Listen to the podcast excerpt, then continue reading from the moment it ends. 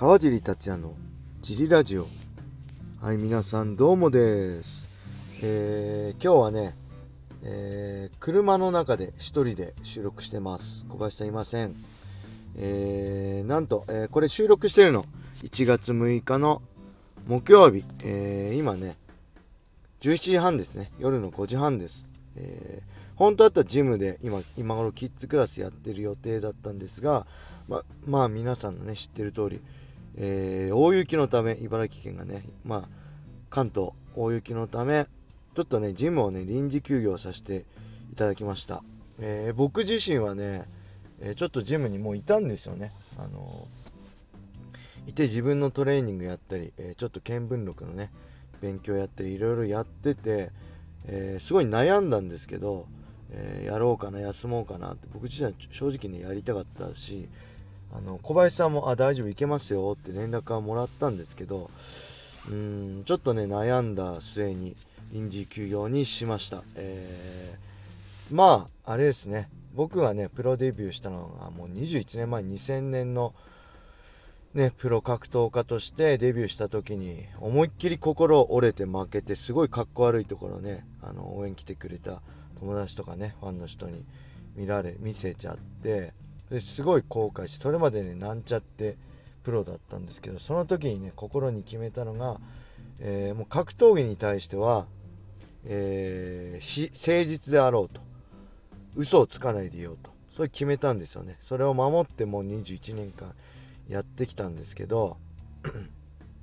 えー、あの普段はね適当だし何もできない適当な人間なんですけど格闘技だけは絶対嘘つかないでね誠実で迎えようと思ってやってきてやっぱりね会員さんに対してもそう思ってて常に、まあ、どっちがね誠実なのかな、え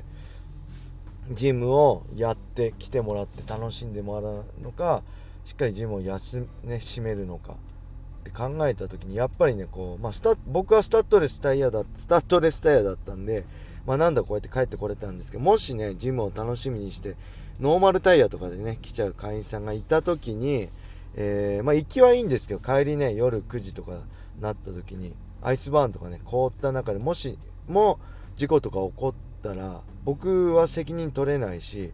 それすごい後悔すると思うんで、まあそういうことも含めてね、えー、木曜日、昨日はジムをね、臨時休業にさせていただきました。はい。また、えー、今日ちょっとわかんないんですけど、また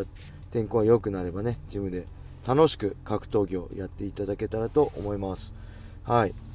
すいません。そんなわけで、えー、早速レター行きましょ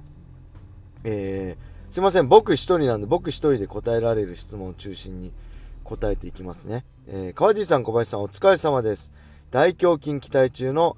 えー、T です。えー、ベンチプレスをジムでは 72.5kg、5回5セットをやっているんですけれども、自宅のダンベルでやるときには何キロが良いのでしょうか？バーベルと違い、ダンベルは両手のバランスとのが難しいので、えー、片手 35kg はなかなか難しいです。え現在は 26kg を5回5セットなんですけど、それでは軽いでしょうか、えご回答よろしくお願いします。はい、ありがとうございます。会員さんですね。えー、そう、ジムのね、えー、パワーラックでベンチプレスやってるんで、えー、っとね、ダンベルであれば、ジムのね、ダンベル、僕もダンベルで、ダンベルプレスやるときはね、ジムの可変式ダンベルの最高値がね、32キロなんで、それ以上ではできないんで、32キロでやってますね。32キロで、えー、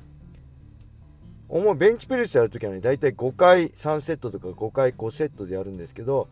えー、ダンベルプレスの時は10回3セットとか、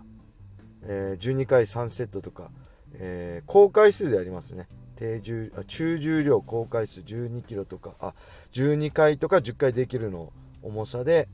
やってます。それ以上できないんでね。でもし、あのー、まあ、ダンベルプレスじゃなくても、ダンベルフライとかいいんじゃないですかね。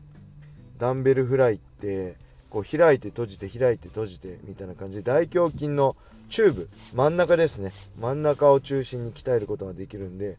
えー、プレス系はね、ジムのベンチプレスでできると思うんで、家でやるときはダンベルフライ系で、え、違う刺激を入れるのも、まあいいんじゃないかなと思います。はい。やり方はまあジムで詳しく説明もできるのでね、聞いてください。えー、それでは、もう一つ言ってみましょう。えーと、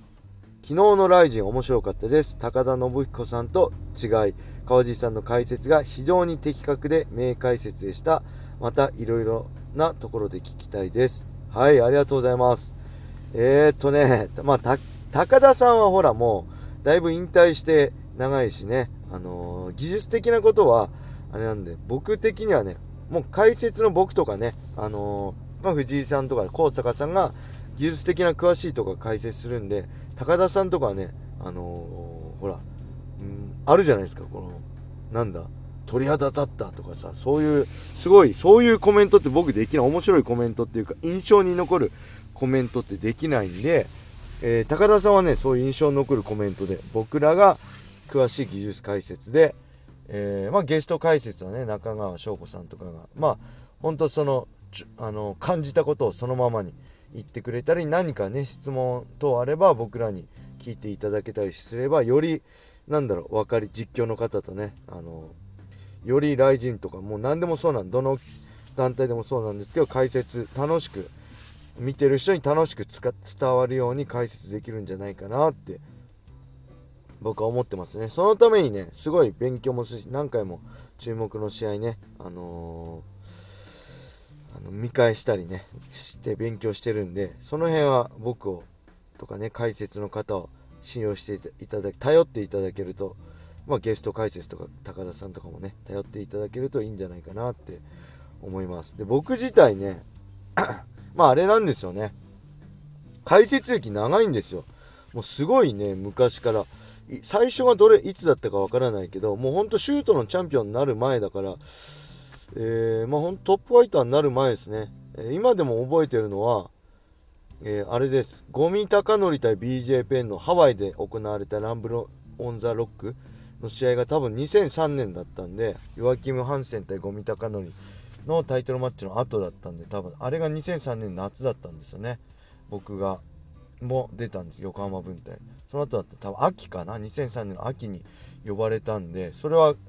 あの、スタジオで現地の映像を見ながら解説だったんですよね。なんで2003年ぐらいからやってて、結構ね、シュートの、えー、名古屋大会、アライブが開催してるシュートの名古屋大会で、同じね、このスタンド FM で、えー、ラジオをやってる、杉、あ、白木アマゾン君の試合とかもね、解説したり、結構解説歴長くてね、えー、その他にもね、一番解説として鍛えられたのはあれかな、数をこなしたのはあれかなと思いますね。光 TV でやってた、えー、USC、USC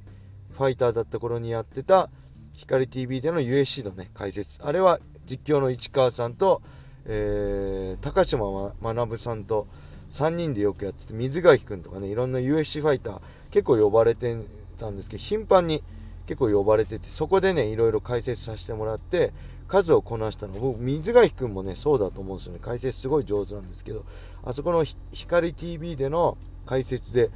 えー、解説、あのー、鍛えられたんじゃないかなと思うし、僕も実際そうでした。で、あそこはね、勉強しなくてもね、すごいんです。高島さん何でも知ってるんで、わからないことは、高島さんに、が、に聞いたり、高島さん答えてくれて、えー、僕は選手として、選手の立場としてどう思うかとか、こういう時どういう心境かとかを答えてました。で、今はそういう高島さんみたいな存在に、僕は選手の立場としても、まあいろいろ詳しい技術解説とかね、も含めて、できるようにと勉強してますね。うん、で、まあこれからはね、前も言ったけど、解説いろいろ増やしていきたいですね。ベラトールのね、あの、ライアン・ベイダー対、えー、何でしたっけ？あの、雷神にも出てた選手の、ベラトルヘビー級タイトルマッチも、全然解説のオファーはまだ、まだって来るかわかんないんですけど、えー、見聞録で紹介していこうと思うんで、ぜひよろしければ解説のオファー、どの団体でもね、いただければ、やっとコロナがね、あのー、収束してきたと思ってやってたんですけど、またちょっと増えてきたんで、この辺、この先どうなるかわかんない。もしオファーいただけても、ね、一番大事なのは、この、あのー、ジムなんで、ジムの会員さんに誠実に対応していきたいと思うんで、その辺も含めてね、ちょっとどうなるかわかんないんですけど、えー、今後は、あれですね、解説も、今年は2022年は解説も増やしていきたい。いろいろやっていきたいと思います。はい。こんな感じですかね。レーターありがとうございました。えー、それではね、今日はこれで終わりにしたいと思います。皆様、良い一日を。またね